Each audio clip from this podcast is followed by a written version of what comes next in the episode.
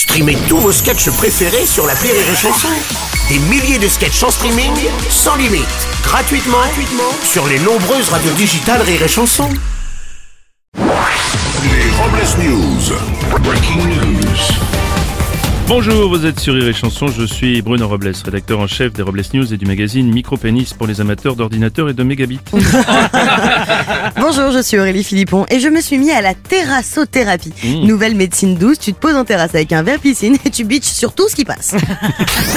Les Robles News.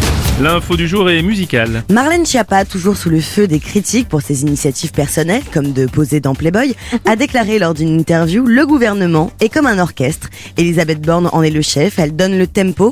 Moi, je suis un violon et parfois un violon fait des envolées. Oui, enfin en la voyant en couverture de Playboy, j'aurais plutôt dit une contrebasse. Une info, aïe aïe aïe aïe aïe aïe. Alors qu'elle était en concert à Lyon, Aya Nakamura a récolté quelques sifflets après avoir par deux fois demandé « Ça va ou quoi à Bordeaux ?» Elle s'est ensuite excusée en disant que c'était l'émotion. Ouais, plutôt que d'investir dans l'autotune, elle ferait mieux d'acheter un GPS. hein. Mmh, c'est vrai.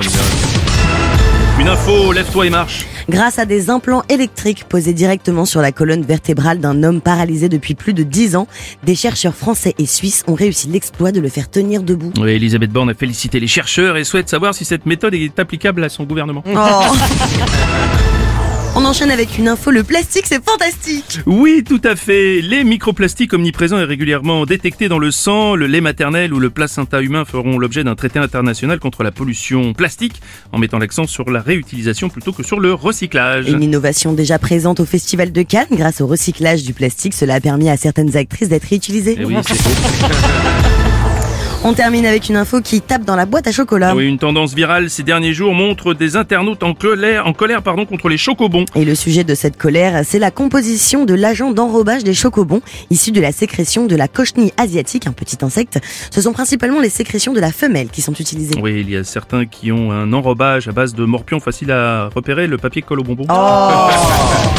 Pour Robias News, voici la réflexion du jour. Tu sais que tu es célibataire depuis trop longtemps quand le seul truc qui t'arrache tes fringues, c'est la poignée de la porte. Tristesse.